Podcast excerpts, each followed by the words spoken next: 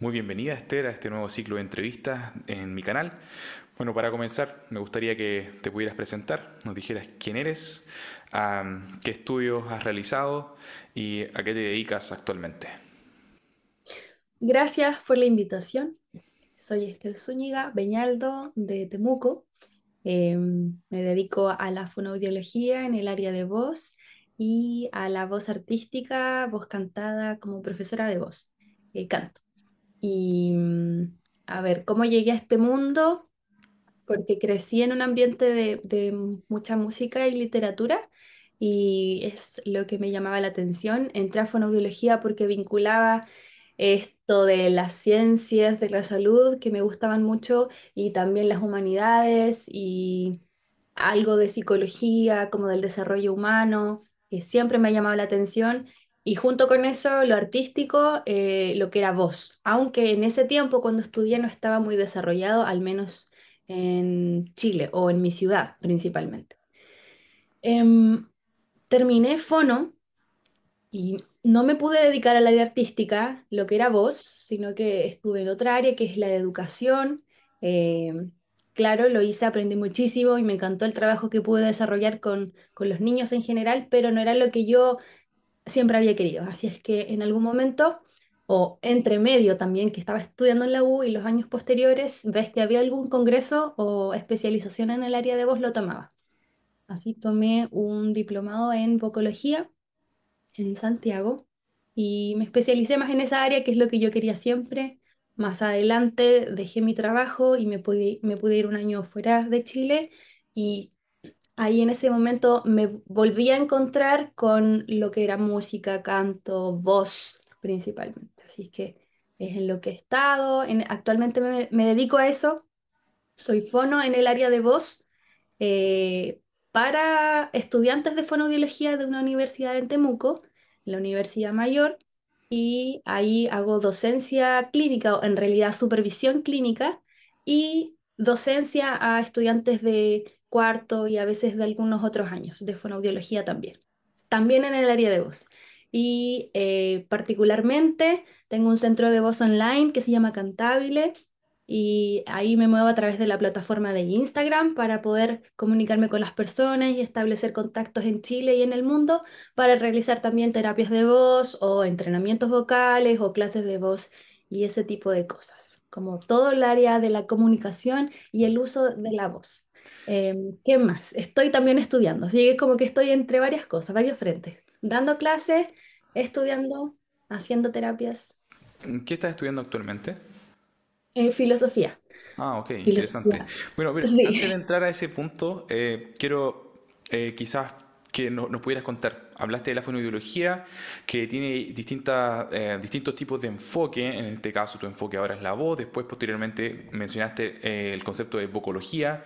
Quizás nos podrías dar una, una iluminar con, un, con una mm, explicación eh, sencilla de qué es la fonoideología, qué estudia, a qué campo se dedica y también, también sobre el concepto de vocología, porque particularmente no lo conozco. Ok, la fonoaudiología es el nombre que recibe la ciencia en Chile. En Argentina también es fonoaudiología, en Brasil también, pero en España, por ejemplo, recibe el nombre de logopedia, en otros lugares terapeutas del habla, siempre va cambiando el nombre, pero el fonoaudiólogo o el profesional que se dedica a esta área es un terapeuta macros de la comunicación. Eh, los distintos aspectos que tiene el ser humano respecto de la comunicación los ve un fono. Por ejemplo, el área del lenguaje, que vendría siendo cómo tú comprendes el lenguaje y cómo lo expresas, ya seas que tú eres un hablante del español, cómo vas a comprender y expresar tu español. Em, cómo te mueves en medio de, una, de, un, grupo social, cómo es tu relación en, en el uso del lenguaje, Em, la asertividad, etcétera, Pero eso es lenguaje. Hay otra área que es el área de habla, el área en el que tú eh, tienes la información en tu mente y cómo la vas a comunicar, cómo es el procesamiento en que pasa la señal de tu cerebro y puedes ejecutar un sonido que te hace que ese sonido tú lo entiendas eh, y lo puedas percibir. Está también el área de audición. Entonces aquí los, colegas se preocupan de ver cuál está, cómo está el desarrollo auditivo, o más, más que el desarrollo, cómo está la capacidad o em, cuánto oye la persona y si necesita o no necesita eh, un dispositivo de amplificación, como un audífono, por ejemplo. Está el área de deglución, que esta es un área que podría ser capaz no tan de comunicación, pero sí que abarca esta zona, que es más, bien la que estamos viendo nosotros como fonoaudiólogos, y es el área en, que la persona tiene dificultades o no para tragar los alimentos. Entonces tú eh, apoyas a las personas en ese proceso que quizás tuvo algún accidente o hay alguna condición física, etcétera, por la cual se ve impedido esto, entonces el fonoaudiólogo actúa para que la persona pueda o no alimentarse eh, por vía oral. Y a ver qué otra área tengo que no se me vaya. Mm, voz, principalmente en la que yo me dedico, eh, que es la comunicación a través del uso de la voz, cómo tú tienes las inflexiones tonales, la prosodia, la melodía del lenguaje, eh, los énfasis de intensidad de la voz, por ejemplo, cuando quieres hacer cambios en tu voz. Y eso puede ser en el área de, una voz normal, pero si la persona tiene una disfonía y tú tendrías que rehabilitarla, estar en coordinación con otros profesionales.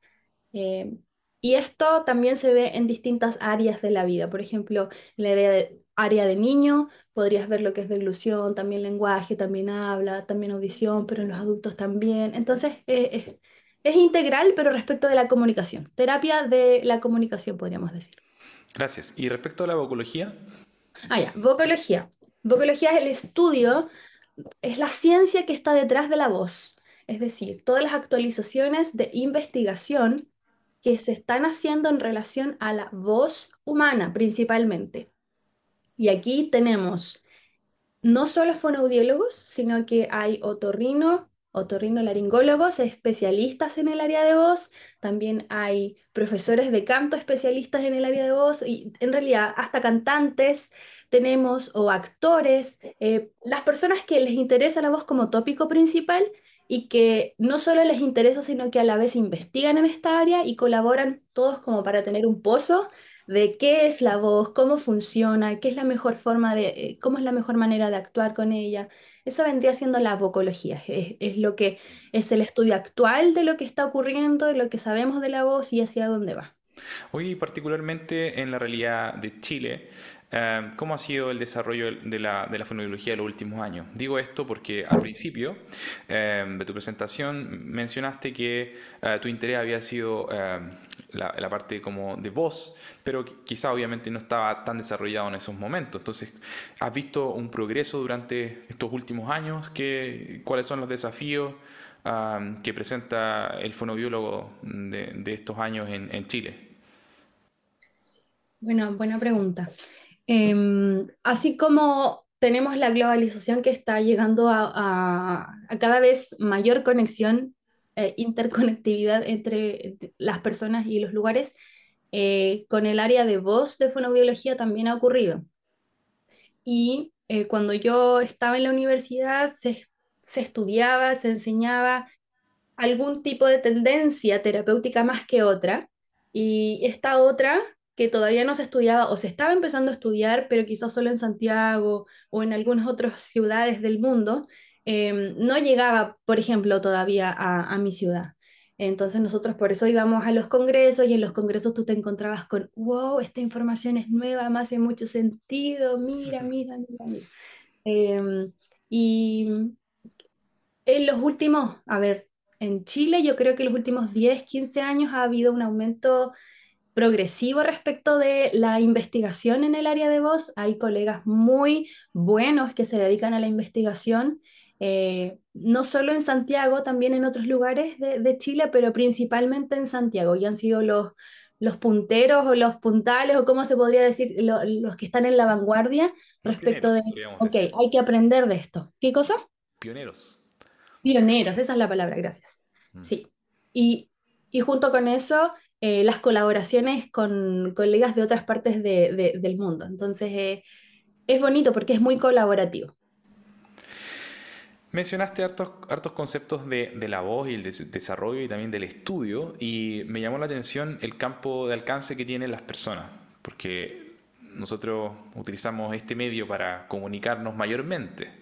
Existen otros medios, pero quizás el, es por la excelencia con el que cada niño se quiere, desde el nacimiento de una nueva criatura, trata mediante el sonido mediante em, la audición escuchar a sus padres o quien los esté criando y entonces es, curioso, es algo muy... Y, yo soy músico, entonces desde el concepto de, de, la música siempre se habla que la voz es como el instrumento natural, así siempre se presenta. Ah, así que obviamente siempre nuestros colegas cantantes tienen un, un, un orgullo ahí distinto. Pero dicho esto, ah, ¿Cómo has visto tú el tema?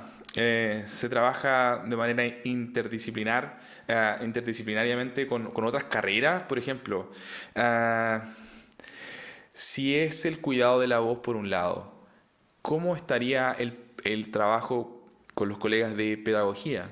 que pasan cinco días por muchas horas de la semana hablando, usando su voz a 30 alumnos, 40 alumnos, 100 alumnos, dependiendo ya sea pedagogía en, la, en, un colegio o ya en la etapa superior.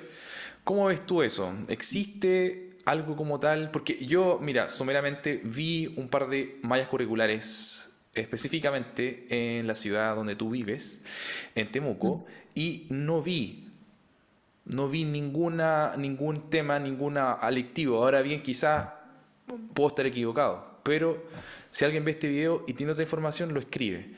Pero sería interesante porque cuando yo estudié eh, guitarra clásica en Santiago, mis colegas cantantes nunca tuvieron algo como que les, enseñe o trabajar en conjunto con un fonoaudiólogo. Y muchos tenían muchos problemas con, tuvieron muchos problemas con, con el cuidado de su voz y todo. Entonces, ¿Cómo es tu análisis de esto? ahí se presenta quizás un desafío, si es que no está cubierto, ¿podría eh, contarnos un poco? Buena pregunta.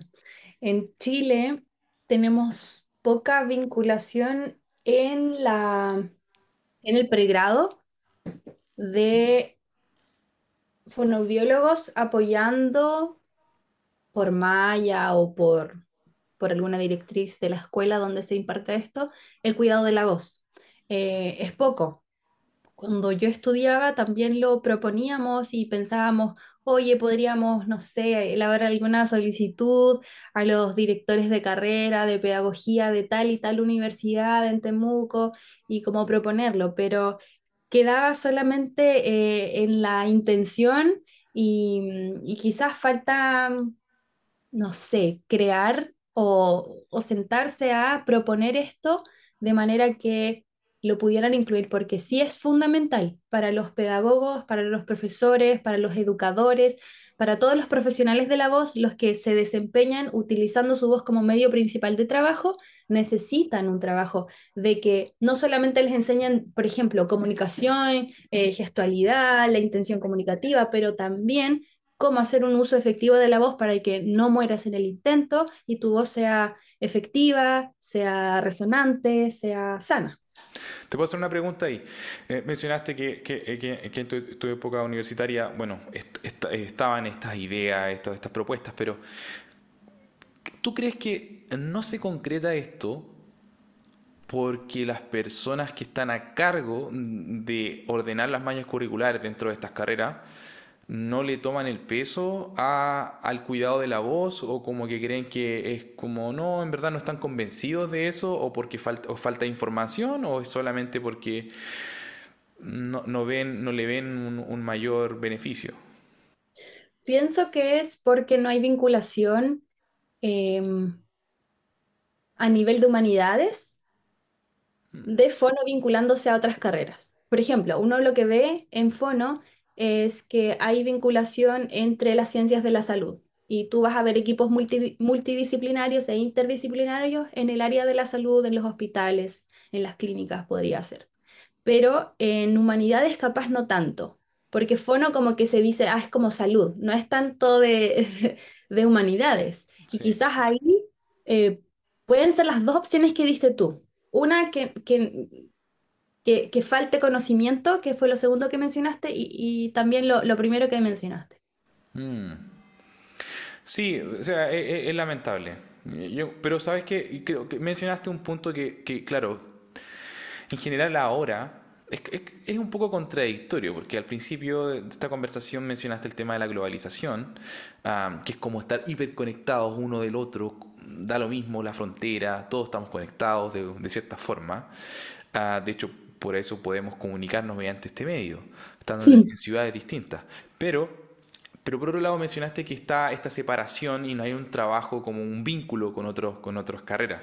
Pero yo creo que eso pasaría en todos lados. Por ejemplo, en música, cuando se estudia música, uh, no se trabaja, por ejemplo, el tema del marketing, o no se trabaja el tema de administración, no se trabaja el aspecto legal de cómo trabajar. Generalmente los músicos de, de interpretación musical o dirección orquestal, eh, cosas básicas de, de, economía no se enseñan. Entonces, mm. finalmente es toda una... Es como somos especialistas en algo tan específico pero obviamente no hay una, no es como la educación antigua que formaba personas, seres humanos. Pero ahí, bueno, más adelante podemos hablar un poco de filosofía. Pero eh, eh, siguiendo con este tema, interesante, ¿eh? ese es un, es un desafío que, que queda para, para, para, ustedes, sobre todo que están ahí como especialistas. he visto en tus redes sociales y mencionaste que, bueno, eh, Cantabile Centro de Voz está realizando talleres también en em, Taller Cantakit, puede ser, en mi puerta mágica. ¿Podrías explicarnos cómo, en qué consiste esto, eh, cuál fue el propósito y cómo ha sido eh, el desarrollo de los pequeños que están recibiendo estas lecciones? Ya, súper, gracias por la pregunta. estos son los primeros talleres presenciales que puedo hacer en Temuco para niños. Generalmente yo trabajo todo online. Eh, ese es el formato en el que se mueve Cantabile y em, por lo general personas, no sé, de 8, años en adelante, pero principalmente adultos, ¿ya? Eh, y estos talleres son enfocados a, a peques de 4 a 7 años, aunque tengo también menores y algo, algo mayores. Eh, son talleres en grupitos pequeños eh, de un tiempo más de una hora, es más de una hora, una hora y media de trabajo con ellos, en el que son dos talleres. Uno es Canta Kids, que es un taller de canto, y el otro es Musicanto Kids, que es de música y canto. Entonces, en el de Canta Kids, eh, lo que hacemos es, presentar, les presento a los niños el conocimiento general o o primario o primordial de la voz humana, como qué es lo que es la voz, más que el concepto en sí, sino que ellos reconozcan sus voces, escuchen la voz de los demás, las voces de los demás, sepan el cuidado de la voz, aprender algunas conductas de higiene vocal, por ejemplo, cuánta agua deben tomar ellos a sus edades, porque tienen distintas edades, entonces cuántos vasos de agua van a estar consumiendo al día, porque es importante. Eh, también evitar conductas, por ejemplo, el grito, eh, el hablar mucho tiempo, alta intensidad. Eh, entonces son aspectos de cuidados de la voz que están aprendiendo ellos, pero también calentamiento de la voz pensando en voz cantada. Entonces calentamos la voz, hacemos ejercicio, hacemos mucha articulación de los sonidos, pronunciación de los sonidos, discriminación auditiva, expresión verbal, reconocimiento de emociones a través de la música y el canto, expresión de emociones. Es un trabajo entre que es música, comunicación, fonobiología, canto, va mezclando varias disciplinas. Es bastante integral, no es solo como un solo concepto, sino que vamos envolviendo todo. Eh, este es el de Canta Kids y por supuesto cantando también. los niños están cantando. Y en el Musicanto Kids tiene esto, pero se le suma y el trabajo con ciertos instrumentos, como una aproximación e iniciación o para conocer simplemente algunos instrumentos musicales. Entonces, por mes vamos viendo un instrumento distinto y lo presentamos, ellos lo, experimentan, lo tocan. Eh, se les enseña cómo podría ser tocado ese instrumento de manera muy básica eh, la ubicación de las manos, cómo es el sonido, ver videos respecto de, ese instrumento musical, em, reconocer o escuchar a artistas locales y, o también no locales, sino que le presenté en algún momento a eh, un pianista de Temuco, el Marco, Marco Cuevas, pero también en otra oportunidad les he presentado a niños que son de sus edades tocando ciertos instrumentos. Entonces, para que ellos vean que, oh, mira, hay un niño de mi edad que está tocando esto y cómo lo hace. Eh, eh, entonces, son varias áreas que se cubren, pero enfocándose al canto y la música como en general, y a la música, los instrumentos y el canto también. Wow. ¿Quiere hacer alguna invitación a a los padres que puedan escuchar esto respecto al, taller que, que, acabas de mencionar? Sí, eh, estamos en mi puerta mágica. Mi puerta mágica es este lugar eh, a cargo de Fran, una psicóloga eh, amiga, que, que planteó este centro y obviamente yo me uní al trabajo desde el área de, la voz y del canto y ahí hay más talleres, talleres socioemocionales y estamos preparando una presentación final en diciembre para hacer una muestra de lo que han sido los talleres de, durante este semestre con los niños. Así que la invitación está es a revisar nuestras redes sociales, preguntarnos, hablar por, por el Instagram o por el WhatsApp y si están inquietos, preguntar porque todos los meses se van viendo cómo están los cupos, si los niños continúan o, alguien se baja por X razón y tiene que, puede, puede haber posibilidad para ingresar otra persona. Así que sí se puede hacer, pero son grupos mensuales. Mm. Oye, me, quedó una duda. Eh, porque has estado mencionando que, que, trabajas obviamente en el área de voz, eh, mencionaste los estudios de fonoaudiología, vocología, filosofía, pero eh, eres vocal coach, por lo que acabo de, o sea, lo que, por lo que yo sé, podrías mencionar dónde lo realizaste, eh, quién fue quizás tu, tu profesor y pues sí, cuéntanos un poco de eso. Ya, sí. Em, estudié un entrenamiento para como profesora de voz, voice teacher, que es el nombre, y em, lo estudié ya hace varios años, no, el 2019. 2019 eh, y alcanzó el 2020. Em, fue en la New York Vocal Coaching de Nueva York con Justin Stoney. Eh, fue online al principio, todo lo que fue teórico más o menos, eh, en clases, ¿cómo se dice? Estas clases que son al mismo tiempo en vivo, en vivo sincrónicas, estábamos conectados algunos compañeros presencialmente ahí y otros estábamos desde nuestras casas en los lugares del mundo. Eh, y después terminé con una semana eh, presencial allá con, con el profe, eh, él haciendo clases, interviniendo, incluso una vez recibimos un grupo de, que, venía de Latinoamérica en como un Experience Broadway, algo así se llamaba, o Living Broadway. Y eran chicos que estaban eh, tenían dos semanas intensivas para conocer lo que es el teatro musical y esos días se pasaron con clases con Justin, entonces él me invitó y pude también ser parte de, cómo él hace no solo una clase de voz, sino que cuando tiene que hacer una intervención más rápida, cómo la realiza. Eh, así que esa posibilidad tuve de, de, tomar yo, terminar las clases con él, certificarme.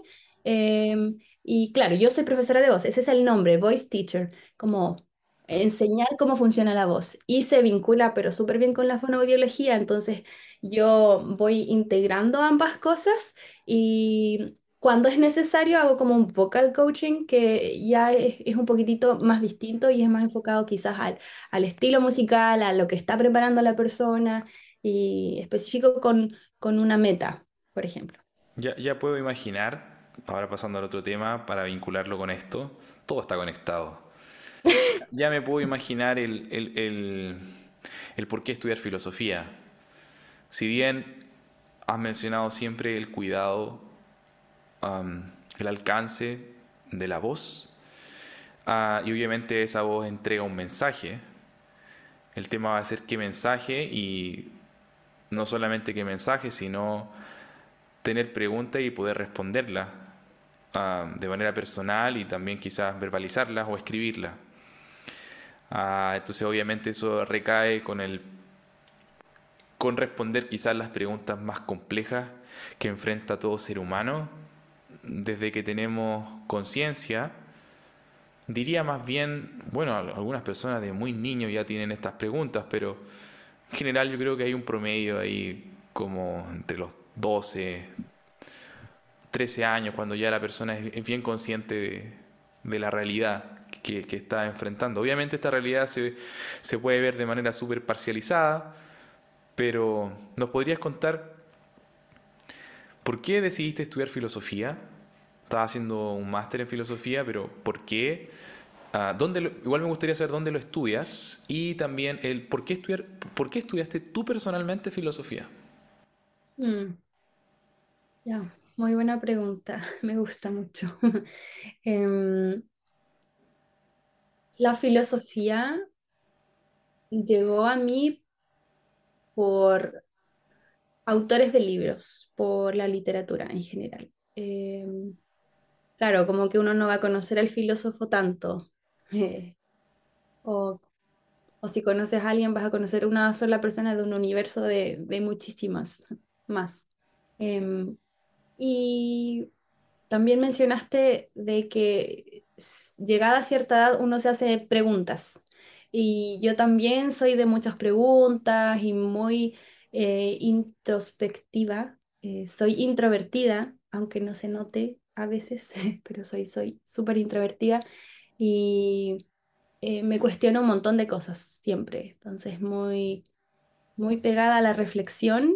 Y es que igual el contexto en el que crecimos fue, fue ese, fue el de reflexionar, fue el de preguntarnos más allá las cosas, fue un ejercicio familiar, realmente. Entonces, mm. viene por ahí, viene por ahí este tema de que me interese la filosofía. Mm, no me puedo llamar filósofas como que es un nombre demasiado amplio, digo yo, para mí, pero quizás podría calzar dentro de una definición o una clasificación de alguien. Eh, y la filosofía intenta, em, es el ejercicio de la búsqueda de la verdad, es como qué, qué es lo cierto, qué es lo que merece eh, la confianza de la persona, del ser humano, de un grupo social, qué, qué es lo verdadero, qué es lo sustancial en algo, qué es lo que no cambia. Eh, ese es el intento. Y también en la filosofía, bueno, hay demasiadas visiones, ¿verdad? Son, son ideas principalmente, pero hay que entender que las ideas son las que van dirigiendo el mundo. Entonces, en el mundo en el que vivimos hoy, en nuestra cultura temuquense, la cultura chilena, chilena, la cultura occidental o la cultura oriental, toda está regida por ideas, por cosmovisiones, por formas de entender la vida. Y eso finalmente viene también de ideas o filosóficas o que tienen preguntas sobre qué es la verdad, qué es esto, hacia dónde voy, de dónde vengo, para qué, por qué, qué es. Eh, Mm. Eh, y es como, ¿por qué lo estoy estudiando? Porque ahora se vio la posibilidad. Años anteriores veía, veía ese máster por internet y es como, ¡ah, qué bonito! ¡Qué bonito! Pero no pasaba del qué bonito. Eh, había ansia así de, de, poder tomarlo y de aprender. Eh,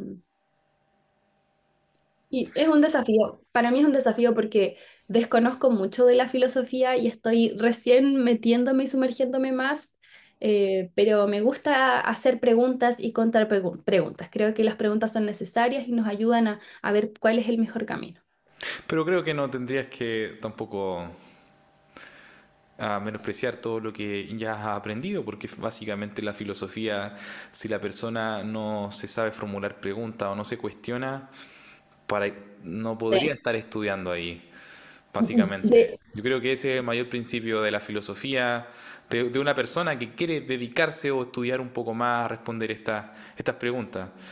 El hacerse preguntas que ahora, en la actualidad, no se hace. Y lo más interesante es qué preguntas hacerse, con qué elementos, porque tienes que tener una base. Me gustaría preguntarte un poco ahora desde esa área, desde la filosofía. ¿Qué piensas tú? De, la realidad que, está viviendo eh, el mundo en la actualidad. Eh, ¿Qué piensas tú desde, por ejemplo, ya, eh, es un tema muy general, pero me gustaría enfocarlo quizás a la generación más joven. con el uso de las tecnologías, con el desarrollo cognitivo de cada ser humano, que a mi parecer, humildemente veo que las exigencias se están cada vez, en verdad la línea de exigencia está cada vez bajando. Con el uso excesivo de tecnología se ve como no un desarrollo cognitivo que uno esperaría. Y tú desde tu posición de docente en distintos lugares y desde la filosofía, ¿qué piensas? ¿Qué, qué, crees? ¿Cuál es tu pensamiento sobre, sobre nuestra generación mm. hacia abajo y con todo lo que está viviendo el mundo ahora? Ok se me viene a la mente un libro, en realidad dos libros. Uno que se llama Elimina la prisa de tu vida, o Elimine la prisa de su vida, y otro que se llama Jason o Jason o Chazón, no, no sé cómo se pronuncia. Hmm. Uno tiene que ver con, en este mundo, porque me preguntaste por cómo veo el mundo en este momento, eh, el mundo de hoy no se detiene a hacerse preguntas difíciles, eh, las preguntas difíciles generalmente suelen evadirse o, dar respuestas que, que no satisfacen. Eh, preguntas respecto del dolor, respecto del sufrimiento, respecto de la soledad, respecto de la hiperconectividad, pero que no llena eh, la necesidad de comunidad, de, de, relaciones significativas e incluso en las que te puedas tocar con la persona, estar ahí. Em, y, ese libro me gusta mucho porque ayuda a las personas de, como nosotros que estamos en este mundo que no para, que es como la ruedita de, del hámster que sigue, sigue, sigue, sigue, sigue, sigue, sigue, sigue, sigue, no se detiene, no se detiene para nada. Em, creo que la filosofía ayuda a poder detenerse en cierta manera. Y uno debiera ser capaz de ir leyendo a, distintos autores o filósofos para entender qué, por, qué llegó hasta esa, por qué llegó a esa conclusión, por qué pensó esto, qué es lo que había detrás, qué es lo que vivió antes, cómo eran los ritmos de vida. Nuestros ritmos de vida ahora son uy, son veloces, nos cuesta parar, nos cuesta detenernos, nos cuesta eh, sembrar una semilla, esperar que crezca, ayudar a, favorecer una, una, temperatura ideal, una tierra, un, no sé, un sustrato adecuado. Eh, el detenernos nos cuesta muchísimo y queremos todo instantáneo, es como la sociedad de lo instantáneo que muchos, muchas veces se ha dicho también. Em, de lo inmediato, la, del placer ahora, la de la respuesta ahora, la que no me permite hacer un pensamiento más crítico y detenerme y, tener esas preguntas incómodas. Em, y el otro libro, el de Chazón, tiene, habla de la visión. Y creo que junto con, con entender que estamos en, una sociedad que es muy convulsiva y muy rápida, eh, pese a eso, que sea rápido o que sea lenta, y cómo estás viviendo en este, en este ritmo de vida, ¿cuál es tu visión de vida? ¿Para qué estás aquí? ¿Qué, ¿Cuáles son tus propósitos? ¿Cuál es tu propósito? ¿Tienes algún propósito? ¿Viniste solo por el azar? ¿O el materialismo, que es un tópico filosófico incluso, eh, es lo que también conduce tu vida y estamos aquí y ok, comamos, veamos que mañana moriremos y no hay nada más? o si hay algo más y, en mi corazón, en mi mente o en mis emociones o en mis preguntas, de repente yo siento que, oye, pero aquí yo estoy para algo más y ¿por qué no lo encuentro? Eh, entonces yo creo que la filosofía es muy importante. Eh, hacerse las preguntas difíciles. O sea, hmm. eh, ¿Sabes qué? esto me hizo recordar mucho mm, mi época en, en el colegio y es lamentable que estos ramos tengan menos horas o ya no sé cómo está en la actualidad, no sé si están como lectivos en verdad, no, no lo he investigado. Pero sé que tienen menos, nunca han tenido una gran importancia para el currículum chileno. Lamentablemente la filosofía, y es, es lamentable, ¿eh? la filosofía y la historia, pero es muy lamentable sobre todo la, la filosofía, o sea, las preguntas que, nos guían hacia dónde vamos. Es como la música. La música mm. comienza de un punto, pero va hacia otro punto. y termina en un lugar y tiene un punto de clímax la música, ah, después va a haber... Hay una historia. Hay una historia, hay un relato, pero hay un punto de llegada, hay un objetivo. Yo como músico cuando me, me presento una obra musical y la voy a interpretar, tengo que llegar allá. Cada nota está conectada a otra nota y esa nota va a otra nota y en el total tiene una lógica. Y se le habla del concepto musical como eh, el fraseo musical, pero de manera cantable, como el nombre ah, del centro de voz. Pero sí, eh, eh, es penoso. Yo puedo confirmar eso como músico, que hay poca reflexión. O sea, tú puedes, mencionaste a Marco Antonio Cuevas, un gran pianista chileno. Con él ya he tenido varias conversaciones sobre este tema de, de que el músico, por ejemplo, comparado a, tú mencionaste épocas distintas de historia, el músico anteriormente, por la vida que llevaba, obviamente se paraba más a reflexionar. Pero el músico ahora ni siquiera se hace la pregunta, ¿a qué velocidad llevo mi vida? Y es tan fácil caer en eso de, trabajar, trabajar, trabajar, trabajar, trabajar, producir, producir, producir, esta mentalidad de mercado que, que la tenemos. Así que interesante eh, lo que dices. Ah, espero que el desarrollo ahí del estudio sea muy provechoso. Gracias. ¿Y quieres mencionar algo más? De la, de la fonoideología, ah, de la filosofía, de algo? Antes de hacerte mi última ah. pregunta. Em, no sé si con esto voy a, voy a adivinar o responder tu última pregunta, pero... mi pregunta, te la digo enseguida. Mi pregunta básicamente es, ¿qué, mensaje quieres entregar? ¿O qué mensaje quieres entregar a, a las personas que nos escuchan? Y, quizás también, mira, pueden ser dos preguntas, se me ocurre ahora. ¿Qué mensaje tú le intentas entregar a mm. tus alumnos en la universidad? A los alumnos en general, en la universidad, alumnos online o alumnos de, estos talleres, a los niños. Y eso sería, y el otro, la otra pregunta va guiada es cuál Cuál es el mensaje que quiere entregar aquí para la audiencia que vaya a escuchar esto en, eh, bueno, en mi canal. Ok, gracias. Em, las dos preguntas se, responden con una, sola cosa y es parte de lo que se podría enmarcar dentro de propósito o, visión, no sé si visión o misión, de, de Cantabile, como, como la filosofía de, es transmitir que somos seres humanos trascendentes, que tenemos un sentido de comunidad y que tenemos que comunicarnos. La voz es un regalo, es un regalo para también ofrecerlo a otros y también ofrecerlo a uno mismo. Y la gracia del ser humano está en la comunicación, en la capacidad de que haya una relación con otra persona.